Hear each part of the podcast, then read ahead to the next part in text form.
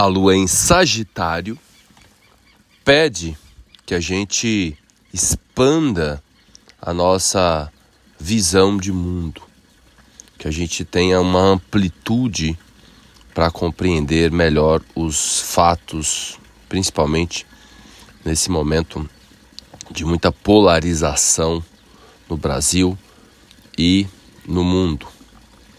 O anjo do dia, Ieiael, cujo mantra é Ieiai, Ieiai, Ieiai.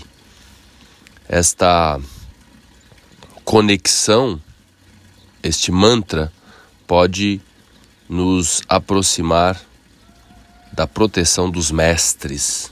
Inclusive, segue a leitura de um salmo relacionado a esse momento. Deus é tua proteção. Como uma sombra te acompanha a sua destra, Salmo 121, versículo 5. E vale uma reflexão nesses momentos de desafio,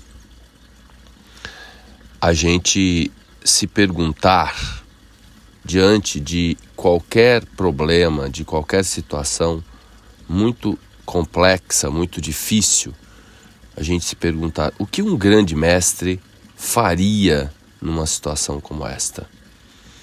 E aí, através de uma respiração profunda, a gente pode escolher alguém, um ser de luz, que a gente sinta afinidade para se conectar. É um dos pedidos desse dia em que a Lua está em oposição a Vênus e também num desafio com Netuno. Então é um momento importante para a gente cuidar um pouco mais da espiritualidade e principalmente ter muito cuidado com radicalismos, quaisquer que sejam. É um dia para a gente ter cuidado também com a espontaneidade em excesso.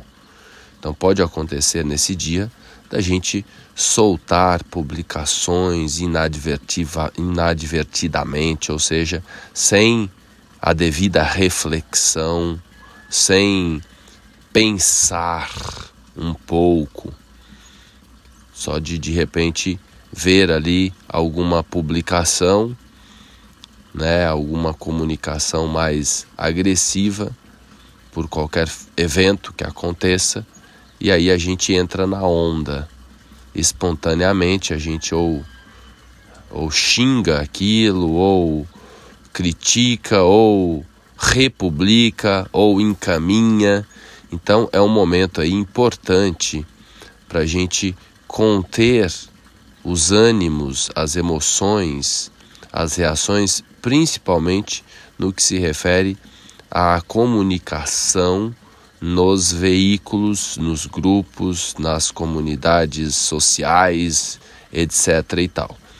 E aí a melhor forma de se fazer isso é ter um pouco mais de centramento e de conexão à espiritualidade, para a gente não sair falando aquilo que não precisa ser dito e que pode gerar mais confusão ou mais violência ainda, haja vista que violência atrai violência. Então, né? Vamos lembrar dos mestres, né? Do Cristo, por exemplo, né? Para que a gente possa praticar mais a paz, que a gente possa mais se conectar com a luz interior que mora dentro de cada um de nós.